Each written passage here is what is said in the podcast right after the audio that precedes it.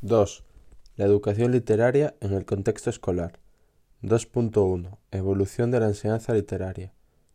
Después de la Edad Media, en la que la educación literaria era exclusiva de las minorías, desde principios del siglo XIX hasta la actualidad, el conocimiento de la historia de la literatura nacional ha sido el objetivo prioritario de la enseñanza de la literatura, orientada a la creación de la conciencia nacional y a la adhesión emotiva de la población escolar a las obras clave de la literatura de cada país. A partir de los 70, y ante el fracaso de una enseñanza de la literatura orientada a transmitir a niños y adolescentes las obras y los autores de la historia de la literatura, se abre paso la idea de orientar la educación literaria a la adquisición de hábitos lectores y a la formación de lectores competentes.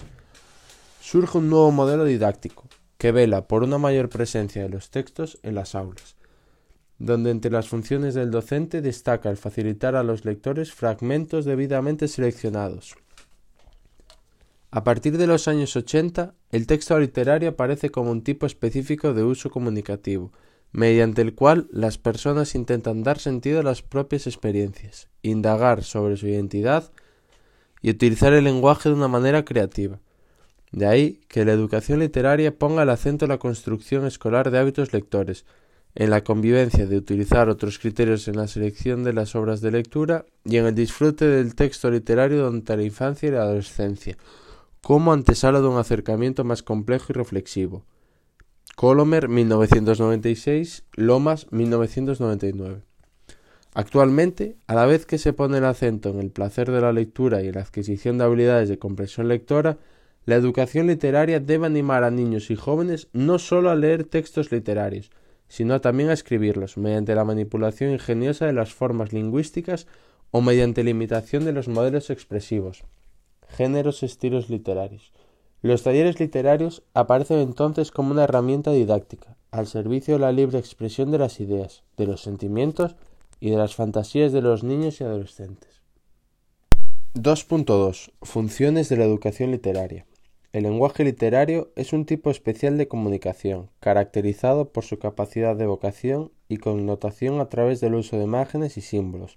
La literatura infantil y juvenil comparte las funciones que se le atribuyen a la literatura en general, entre las que destacan las siguientes aporta conocimientos sobre entornos próximos o lejanos, reales o fantásticos, en los que ocurren hechos. Enriquecen el lenguaje del niño al incorporar un vocabulario poético y presentar formas de expresión propias de cada género literario. Contribuye al desarrollo de la imaginación y la creatividad, al presentar situaciones, seres y elementos fantásticos. Acerca al niño a las creaciones estéticas, favoreciendo el desarrollo del gusto estético. Aproxima al niño al mundo de los libros y lo introduce en la lectura recreativa como actividad gratificante. 2.3. La educación literaria en el currículo de primaria. Si partimos de la idea de que leer es interpretar cualquier tipo de mensaje a través de diferentes medios, podemos decir que los niños pueden leer desde muy pequeños, por ejemplo, carteles, imágenes, pero, si entendemos que leer es acceder a un sistema simbólico y a un código para descifrar e interpretar un mensaje, decimos que la lectura es un aprendizaje formal, de carácter complejo, que parte de la decodificación de unos signos escritos y remata la comprensión del significado de oraciones y textos. De este modo, para Gibson, la lectura es recibir comunicación, dar y adecuar respuestas discriminativas a símbolos gráficos, decodificar símbolos gráficos en el habla y captar el significado del impreso. Por tanto, es un objetivo del maestro de primaria que los niños adquieran esta habilidad y se conviertan en lectores eficientes y, por qué no, a través de la literatura infantil, que es entendida como el conjunto de manifestaciones y actividades que tienen como vehículo la palabra, pero con un torque artístico y creativo, intencionalidad, la intención es lo que le da a la palabra el valor creativo. En esta misma línea, Juan Cervera, 1984, establece que en la literatura infantil se integran todas las manifestaciones y actividades que tienen como base la palabra con finalidad artística o lúdica que interesen al niño. La LOE barra 11 en su artículo 18 sobre organización dispone en el área de lengua y literatura como área troncal, a su vez, se establece que entre las finalidades que abarca la etapa de educación primaria como etapa de desarrollo integral de los aspectos intelectuales, afectivos y sociales del niño, la educación lingüística y en concreto la literatura ocupan un lugar preferente. En el decreto 105-2014 de 4 de septiembre, por el que se establece el currículo de educación primaria en Galicia, en su anexo 1 señala que, en la concepción de la lengua como instrumento para la transmisión de información y herramienta para operar con el conocimiento, se debe situar la enseñanza de la literatura. La literatura incita a la fantasía, la evocación de mundos posibles, a la creación y a la reflexión crítica, que, a su vez, proporciona aspectos metalingüísticos e instrumentales básicos para acceder a los textos literarios y para crearlos. De este modo, el currículo señala que la literatura debe constituir un instrumento de aprendizaje, así como una fuente de placer y de creatividad. En dicho decreto de currículo se establece en su artículo 3 los objetivos generales para la educación primaria, entre los que destaca el E, conocer y utilizar de modo apropiado la lengua gallega y la lengua castellana y desarrollar hábitos de lectura en ambas lenguas. Desde las áreas de lengua predomina un enfoque comunicativo, por lo que contribuyen al desarrollo integral de las competencias clave, descritas en relación con los elementos del currículum en la orden ECD 65-2015 de 21 de enero. Concretamente incide en la competencia en comunicación lingüística. Pero también existe una relación directa entre la educación literaria y la competencia en conciencia y expresiones culturales, a través del conocimiento y aprecio de la literatura, y la competencia aprender a aprender, desarrollando el fomento del hábito lector. En Galicia, todos estos elementos que configuran la competencia lingüística están referidos siempre a dos lenguas oficiales, así como, por lo menos, a una lengua extranjera. En el caso del área de lengua gallega y literatura, evidentemente, es obligatorio el uso de gallego en el aula tal y como se indica en el decreto 79-2010 de 20 de mayo, por el que se regula el uso y la promoción del gallego en el sistema educativo. Artículo 6. Para finalizar, y retomando el decreto 105, haremos referencia a los bloques de contenidos en que se estructuran las áreas de lengua, que son cinco. Bloque 1, comunicación oral, escuchar y hablar. Bloque 2, comunicación escrita, leer. Bloque 3, comunicación escrita, escribir. Bloque 4, conocimiento de la lengua. Bloque 5, educación literaria.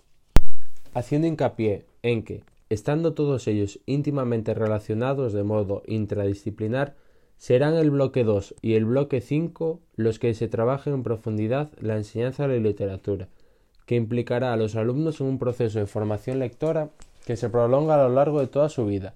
La lectura, compresión e interpretación de textos significativos adaptados a cada curso aumentará las posibilidades expresivas de la lengua, desarrollando una capacidad crítica y creativa del alumnado, proporcionándoles el acceso al conocimiento de otras épocas y culturas, fomentando a su vez la producción de textos personales con intención literaria a través de propuestas lúdicas y creativas, como puede ser realizar una poesía sobre el otoño, representar una obra de teatro de creación propia, parodiando alguna situación de su día a día o elaborar una historia colectiva.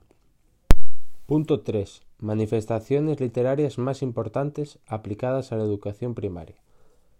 La literatura infantil es la parte de la creación literaria universal que, por su contenido y forma, conecta con los intereses y capacidades del niño. Tiene en cuenta las posibilidades de recepción de la experiencia literaria de niños y adolescentes, permitiendo su incorporación al uso poético de la palabra en nuestra sociedad. Uno de los problemas que afectan hoy por hoy a la literatura infantil y juvenil, según Teresa Colomer, 1996, es el debilitamiento de su dimensión metafórica y simbólica, la pérdida de peso de la resonancia de la palabra y la escasa fuerza de las imágenes evocadas a favor de otros elementos como la intriga argumental, la identificación directa del mundo creado con el del lector y el desplazamiento de la experiencia estética hacia la parte ilustrada de los libros. De ahí la importancia de llevar a cabo una adecuada selección de textos para el alumnado de educación primaria, partiendo siempre de la motivación del alumnado. La literatura infantil engloba obras de una variada tipología. La literatura creada específicamente para los niños desde su origen o literatura de autor, por ejemplo, La historia interminable, de Michael Ende, creada para niños o para adultos con alma de niño. A estos autores hay que exigirle la misma calidad que a los escritores de obras para adultos. La finalidad de este tipo de obras para calificarlas como literarias, la intención del autor ha de ser lúdica, ha de ser buscar suscitar el placer en el lector y el goce derivado de la lectura. Las obras que en principio no fueron creadas para niños, pero que éstos hicieron suyas, hay quien la llama literatura ganada o conquistada por los niños. Entre ellas destacan los juegos de tradición oral y la canción infantil, la tradición oral de los cuentos populares, la literatura anónima como el folclore popular y algunas obras clásicas, por ejemplo, El Principito, Platero y yo, La Isla del Tesoro u otras obras de Julio Verne, de las que los niños se han apropiado, a pesar de no haber sido creadas específicamente para ellos o ellas. Las obras creadas por los propios niños o literatura escrita por los niños, en este sentido hay que dar al alumnado la posibilidad de que escriban el aula. Es importante que les demos la posibilidad de expresarse, comunicarse, proyectando sus sentimientos y emociones, a través de escritos con intencionalidad literaria. Las manifestaciones de la literatura en un aula de educación primaria se concretan en los siguientes géneros. Lírica, canciones, poesías, juegos tradicionales, adivinanzas, retaílas, narrativa, cuentos tradicionales, leyendas, cuentos de autor, novelas, dramática, teatro para niños, en el que incluimos los títeres, marionetas, el teatro de sombras, el guiñol, el kamishibai. A través de la literatura infantil, el niño puede asimilar nuevas estrategias de lectura comprensiva y a través de obras como los cuentos conocer estrategias comunicativas que estimulan la inteligencia por vía de la imaginación. 3.1. La poesía este género literario comprende obras con una finalidad esencialmente estética, en las que abundan los recursos rítmicos y melódicos, así como los juegos con el lenguaje y las figuras literarias.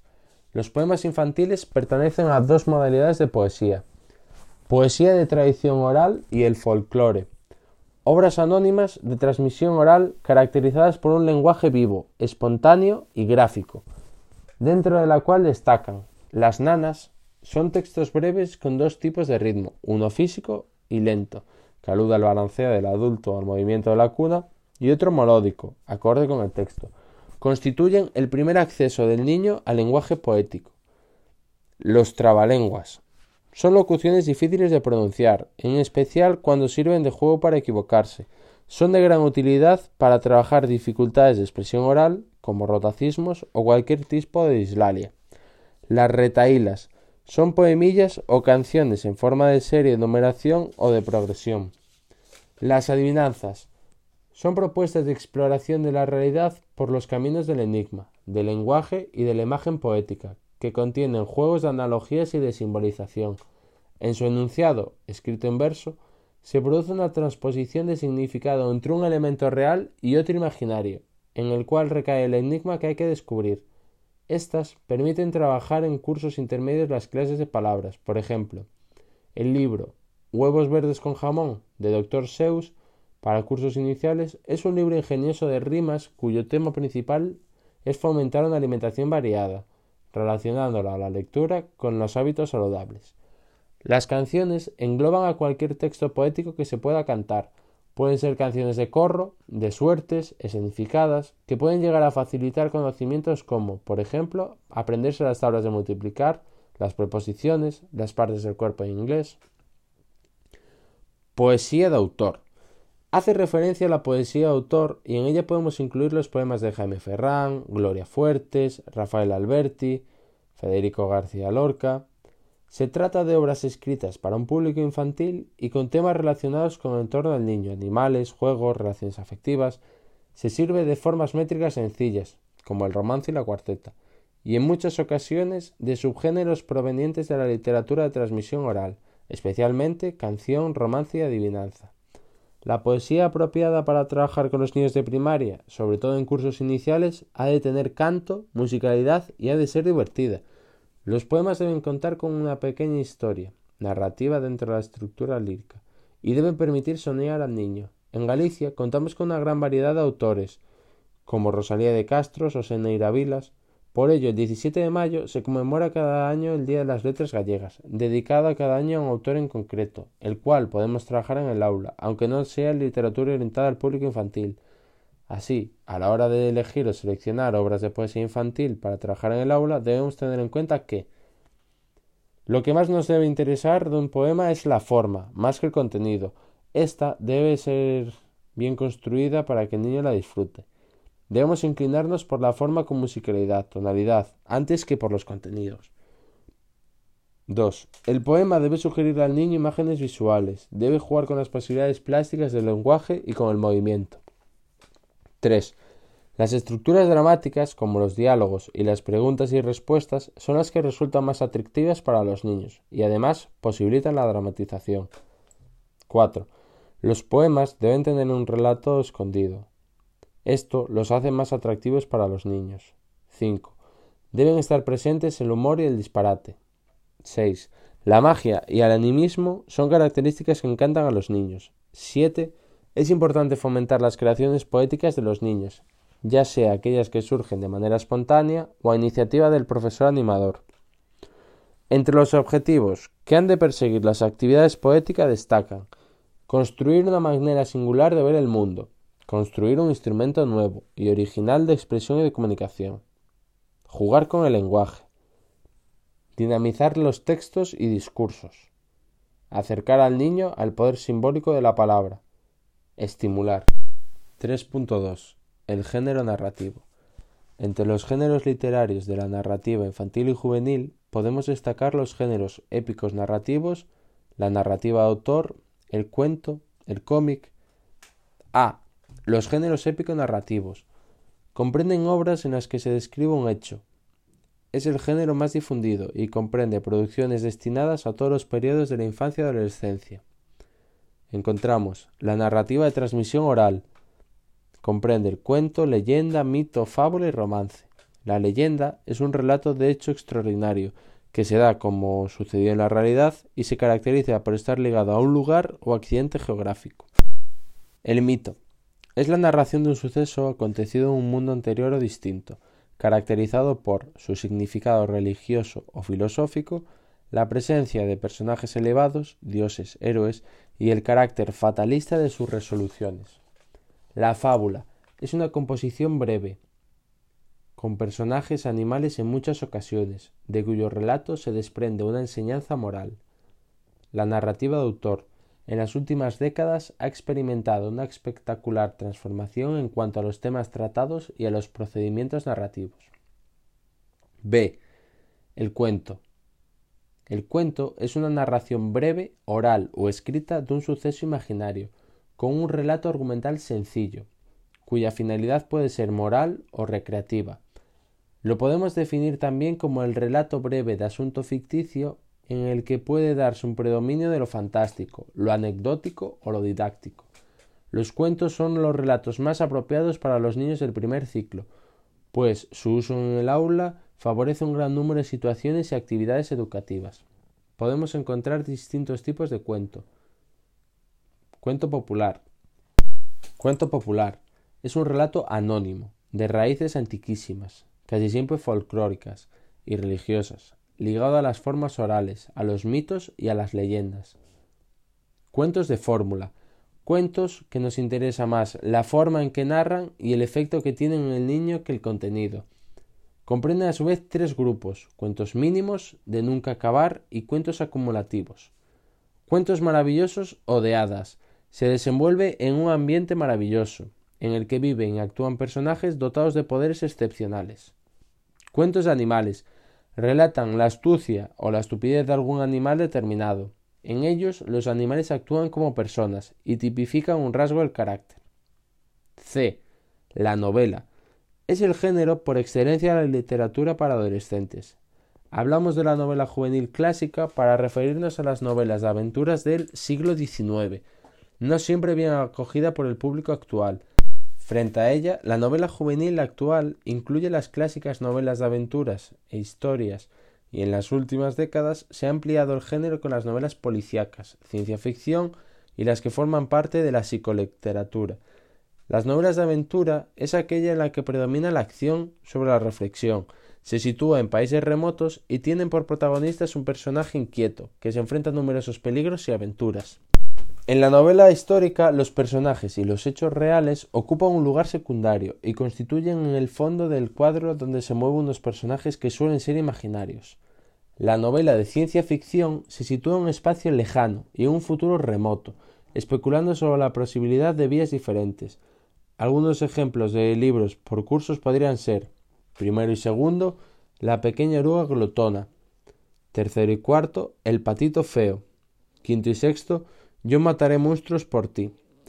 También debo destacar la presencia de las matemáticas en la literatura, ya que contamos con innumerables libros de aventuras, lógica e ingenio, en los que el tema principal son las matemáticas, como Aventuras en el Castillo de los Números, de Rafael Ortega de la Cruz, editorial Níbola, donde la aventura de dos niños en un castillo hace que necesiten resolver varios enigmas matemáticos que se les plantean.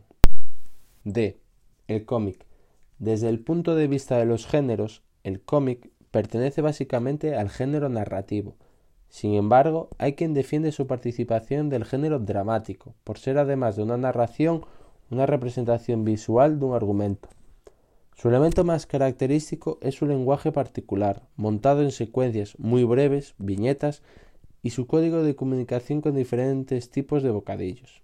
Su estética es variadísima, dependiendo del momento histórico, moda, país de origen y el propio dibujante. Durante mucho tiempo se discutió su pertenencia a la literatura infantil y juvenil, o incluso su legitimidad, y se le tildaba de subgénero infraliterario. Hoy día está ya fuera de discusión su aportación al mundo de la literatura infantil y juvenil y de la cultura de la imagen en general. Algunos cómics para niños de educación primaria pueden ser Una asombrosa aventura de Jules de Emily Bravo, Os Bolechas de Pepe Carreiro para cursos iniciales, Cecilia Van Helsing de Julia Serrano, cómic de misterio y aventuras del protagonista, además de los clásicos Mortadelo y Filemón y Axteris y Obelix. 3.3 el género teatral. El teatro para niños comprende obras donde una acción narrativa se desarrolla a través del diálogo de los personajes. En formato libro es uno de los géneros menos difundido. En cambio, tiene mayor difusión en el ámbito de las representaciones. En el espectáculo teatral podemos distinguir las obras protagonizadas por actores de las que tienen a muñecos, como títeres y marionetas, por protagonistas, y debemos tener en cuenta el importante papel de todos los elementos escenográficos iluminación, decorados, música. Las obras de teatro constituyen un buen medio en la conquista del placer y el hábito de la lectura, así como en todo el proceso de educación literaria de nuestros niños y jóvenes.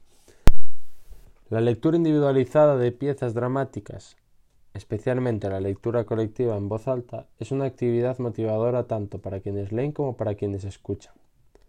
La presentación de un texto dramático leído de manera expresiva por dos o más niños pues es atractiva para los receptores y a los sujetos lectores les otorga un papel protagonista que potencia la asimilación e interpretación del mensaje. Para ello, actualmente podemos contar en las aulas con diverso material manipulativo para trabajar este género literario donde los alumnos son los propios protagonistas, como sombras chinescas, teatrillos, camisibay, desde el punto de vista de su aplicación didáctica en las clases de lengua y literatura, Tejerina 1994 salienta que algunos de sus méritos más destacados son, en primer lugar, contribuye a la mayor comprensión del texto. Los lectores tienen que entenderlo bien para poder comunicarlo con intención y sentido. En segundo lugar, desarrolla su expresividad oral, dicción, volumen, entonación, distinción de matices, en tercer lugar, enriquece su capacidad de comunicación global, ya que han de perder miedos y superar inhibiciones. Atreverse a levantar la voz del suelo, imponerse ante el auditorio de los compañeros. 4. Técnicas y estrategias de utilización de la literatura infantil y juvenil. La literatura infantil y juvenil debe promocionar el disfrute por la lectura y le brinda al niño el acceso independiente a la información que le proporciona el libro.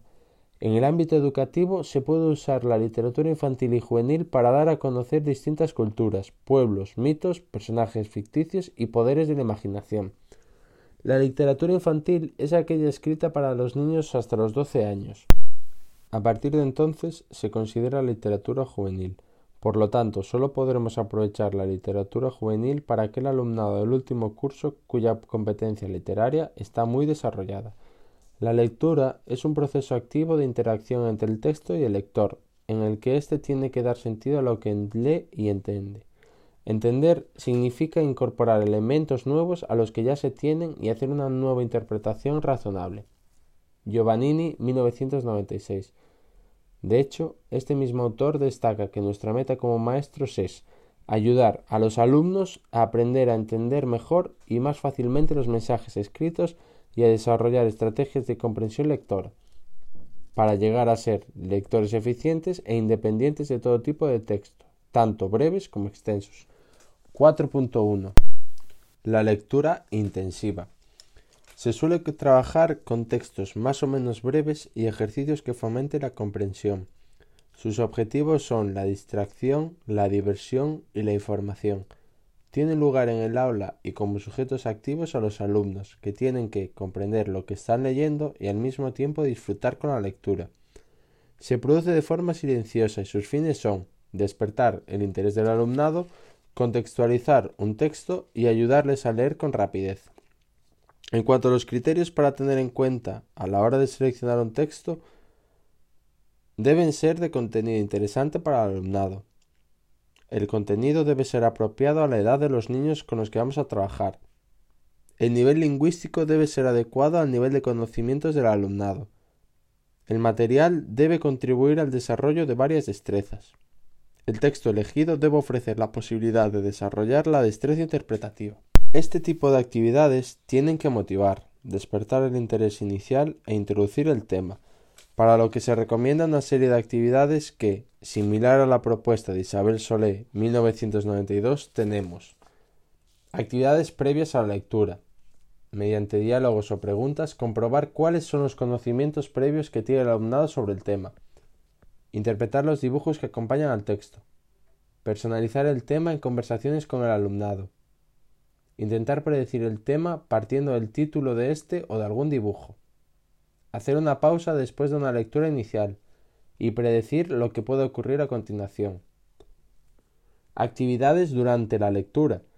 Por otro lado, el trabajo de la lectura en clase debe fomentar el desarrollo de todo tipo de subdestrezas lectoras como el scanning, ver un texto por encima para extraer datos, para localizar una información concreta, Actividades para desarrollar estabilidad pueden ser aquellas relacionadas con la búsqueda de datos e información muy concreta, como pueden ser hacer preguntas, transferir información a dibujos, mapas, secuenciar dibujos, rellenar espacios. El skimming. Nos referimos a leer rápidamente para saber de qué trata un texto. Actividades típicas para desarrollar este tipo de lectura son poner título a un texto, emparejar un texto con un dibujo, la capacidad de hacer predicciones utilizando todos los conocimientos previos, la distinción entre la información esencial y la no relevante y la deducción del significado de las palabras por el contexto. Actividades de post-lectura. Los objetivos de dichas actividades son la integración de la destreza lectora y la relación de lo leído con otros conocimientos. A continuación, se ofrecen una serie de actividades tipo que tendrían que ser adaptadas a los diferentes cursos. Actividades de expresión escrita. Basándose en el cuadro que el alumno ha completado, escribir una breve síntesis del texto o de algún capítulo en concreto. Escribir qué es lo que más le ha gustado del libro, lo que menos y si le ha resultado verosímil. Elaborar preguntas que querría hacerle a los personajes, compañeros o al profesor. Redactar las preguntas de una entrevista imaginaria a alguno de los personajes. Elaborar una hoja para cada uno de los personajes más salientes y anotar descripciones, comentarios personales, citas de los personajes que reflejen su forma de ser, consejos que querría darles durante la acción y después de terminada la novela. Escribir una carta a algún personaje. Cambiarle el título al texto o agregar títulos a los diferentes capítulos o secciones. Escribir un comienzo o un final diferentes al texto. Exhibir una posible continuación al texto. Expresión oral. Actividades para realizar en parejas o pequeños grupos. Relatar encadenadamente la historia. Describir a los personajes, lugar y el momento en el que transcurre la acción. Describir personajes sin decir de quién se trata para que los otros compañeros adivinen. Entrevistar a algún personaje guiándose por las preguntas elaboradas anteriormente dramatizar un encuentro entre dos de los personajes diez años después del momento de la novela, explicar a los compañeros cuál es el personaje que mejor y peor les cae y por qué, entregar a los alumnos citas de distintos personajes y que ellos adivinen de quiénes son, repartir algún fragmento dialogado de la novela y que los estudiantes decidan quiénes hablan, dónde y en qué momento de la novela se encuentran y qué pasará después, inventar diálogos entre dos personajes que demuestren su personalidad, explicar con qué personaje de la novela se identifican y por qué. Comprensión auditiva. Grabar algún fragmento de la novela y que los alumnos adivinen quién hablen y en qué momento de la trama se encuentra. Si se menciona alguna canción en el texto, escucharla y entre todos decidir qué conexión tiene con el argumento. 4.2. La lectura extensiva. En la lectura extensiva, el objetivo primordial ya no es el vocabulario, sino la comprensión global del texto, y que el alumnado lea sin que el profesorado lo obligue a ello. Para la lectura extensiva se propondrán actividades posteriores a la lectura. Los libros que se escojan para este tipo de lectura pueden ser los mismos para toda la clase, o bien, si queremos aprovechar la biblioteca escolar, cada alumno puede escoger el libro de su agrado y posteriormente comentarlo delante de la clase. Se pretende que el alumno sea capaz de asimilar la información, aunque no conozca todas las palabras que aparecen. Y medio, 1997. Son numerosos los beneficios de aprendizaje que conlleva la lectura extensiva, siendo tal vez el más importante el poder leer un libro desde el nivel inicial. A continuación se enumeran las principales ventajas de la lectura extensiva. Fomenta la fluidez en la lectura y reduce el miedo a los textos extensos aumenta el vocabulario activo y pasivo, consolida las estructuras lingüísticas previamente aprendidas, permite atender a la diversidad. Al ser una actividad individual, el alumnado puede leer a su propio ritmo, sin sentirse presionado por el ritmo del grupo. Estimula la autonomía del alumnado, al permitir que el aprendizaje ocurra fuera del aula. Es un input comprensible y significativo, y, por su extensión, aumenta la exposición del alumno a la lengua. Para aquellos alumnos que no tienen el hábito de la lectura se les puede mostrar el placer de leer. 5. La biblioteca escolar y la biblioteca de aula como recursos didácticos en educación literaria. 5.1. Las bibliotecas escolares. Cabe destacar la importancia que la biblioteca escolar ha adquirido en la actualidad como recurso, entendida como centro de información, lectura y aprendizaje, Así lo recoge la Ley Orgánica 2-2006 de 3 de mayo de Educación, modificada por la Ley Orgánica 8-2013 de 9 de diciembre para la mejora de la calidad educativa en su artículo 113 que hace una mención específica a las bibliotecas escolares, señalando que los centros de enseñanza dispondrán de una biblioteca escolar esta debe cumplir una serie de requisitos, tal y como se establece en el Real Decreto 132-2010 de 12 de febrero, por el que se establecen los requisitos mínimos de los centros. Las bibliotecas serán instrumentos educativos que contribuirán a fomentar la lectura y a que el alumnado acceda a la información y a otros recursos para el aprendizaje de las demás áreas y materias y pueda formarse en el uso crítico de los mismos, persiguiendo potenciar en el alumnado la competencia informacional, también conocida como fin, alfabetización informacional. Además, se habla también de alfabetización múltiple, entendida como la comprensión, utilización y evaluación crítica de diferentes formas de información incluidos los textos e imágenes escritos, impresos o en versión electrónica. De igual modo, en el decreto 105, en su artículo 18, recoge la obligación de los centros escolares de contar con una biblioteca como instrumento fundamental para el desarrollo de la promoción de la lectura, proyecto lector de centro, como centro de referencia de recursos para la lectura, de la información y del aprendizaje. Siguiendo estas referencias, la lectura debe ser considerada como un elemento transversal en nuestro sistema educativo, es decir, es trabajada en todas las áreas. Tomemos como ejemplo la búsqueda de información llevada a cabo por el alumnado para la realización de un proyecto en ciencias naturales, donde los alumnos no solo podrán disponer en la biblioteca de recursos impresos, sino también de recursos digitales. De este modo, cada curso escolar la Consejería convoca el Plan B, para dotar económicamente a los centros para la mejora de las bibliotecas. Este curso, en la orden de 25 de mayo de 2020, por la que se convoca el Plan de Mejora de las Bibliotecas Escolares en centros públicos no universitarios de titularidad de la Consellería de Cultura, Educación y Ordenación Universitaria para el curso 2021. En esta se dispone que, para la puesta en práctica de los proyectos lectores, las bibliotecas escolares deben ser un centro creativo de los aprendizajes, de carácter dinámico y en constante actualización que fomente la autonomía de los aprendizajes.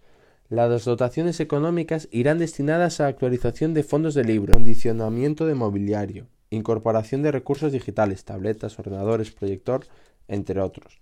Para llevar a cabo la gestión de las bibliotecas escolares, la Junta de Galicia creó el proyecto MEGA, herramienta que permite automatizar los procesos de gestión de los fondos de las bibliotecas.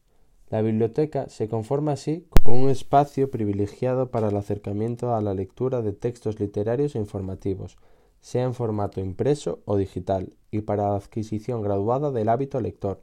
Por otra parte, la biblioteca escolar contribuye a desarrollar los programas de integración de las tecnologías de la información y la comunicación en las actividades de aprendizaje, como pueden ser la realización de proyectos documentales integrados, que además de trabajar contenidos de las distintas áreas, permite avanzar en el desarrollo de las competencias clave por parte del alumnado.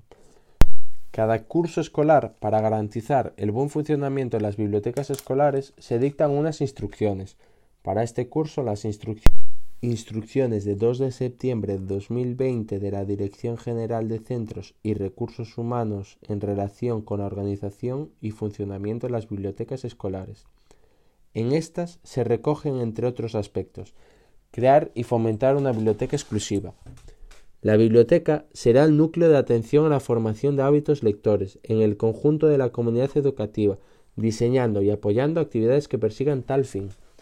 Los documentos organizativos de centro deberán hacer referencia a la existencia de la biblioteca escolar, a su organización y funcionamiento. De este modo, el proyecto educativo de centro, elaborado y revisado cada cuatro años, deberá integrar el proyecto lector de centro.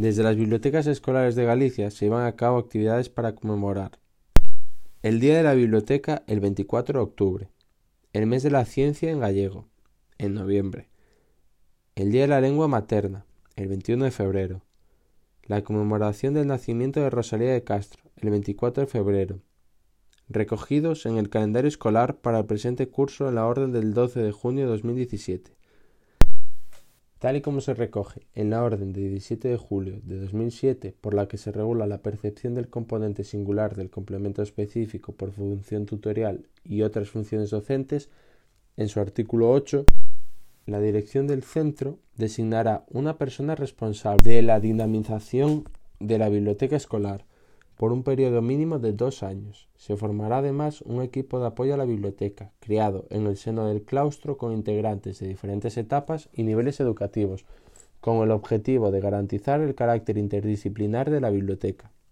Como se puede apreciar, la biblioteca se puede considerar como un importante recurso dentro del proceso educativo y puede llegar a ser el centro sobre el que gira la vida escolar desde las distintas áreas de conocimiento. 5.2 la biblioteca de aula.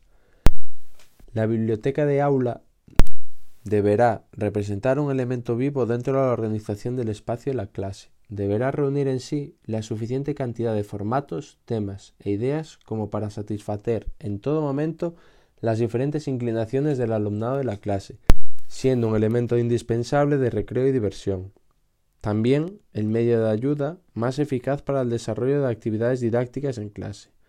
Es indudable que el uso correcto de una buena biblioteca es fundamental en la adecuada formación de una persona. Para ello es necesario que cada individuo aprenda su correcto uso y esté preparado para ello. Las funciones esenciales de la biblioteca de aula en educación primaria son poner al alumnado en contacto con el libro, crearle al alumnado el hábito de gear los libros, crear hábitos de responsabilidad social, de silencio, de respeto del material, de orden y de aprender a compartir.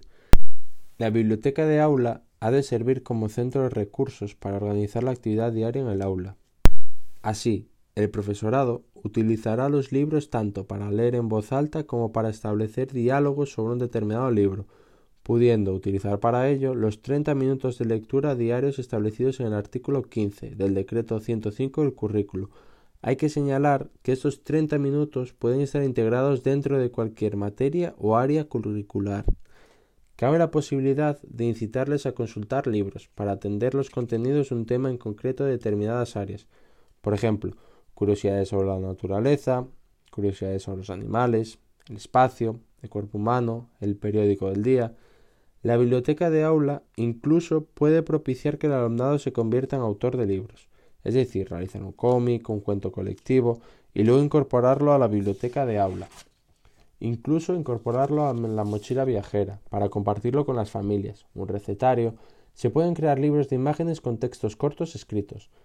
Para establecer una biblioteca de aula hemos de tener en cuenta los siguientes aspectos. Los libros han de seleccionarse partiendo del factor edad y del factor interés, así como del nivel sociocultural del alumnado. El espacio para la biblioteca de aula debe estar bien delimitado en el espacio total del aula, con luz natural y espacio para leer, incentivando al alumnado a crear su propia biblioteca personal en casa. Los libros estarán colocados en estanterías, al alcance del alumnado. Se debe establecer un servicio de préstamos deberán existir una serie de normas para usos consensuados entre todos.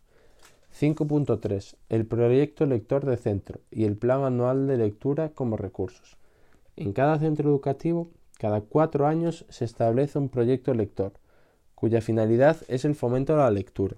Este proyecto se incluye en el proyecto educativo y se concreta de manera anual en el plan anual de lectura y el plan anual de biblioteca, que se incluirán en la programación general anual.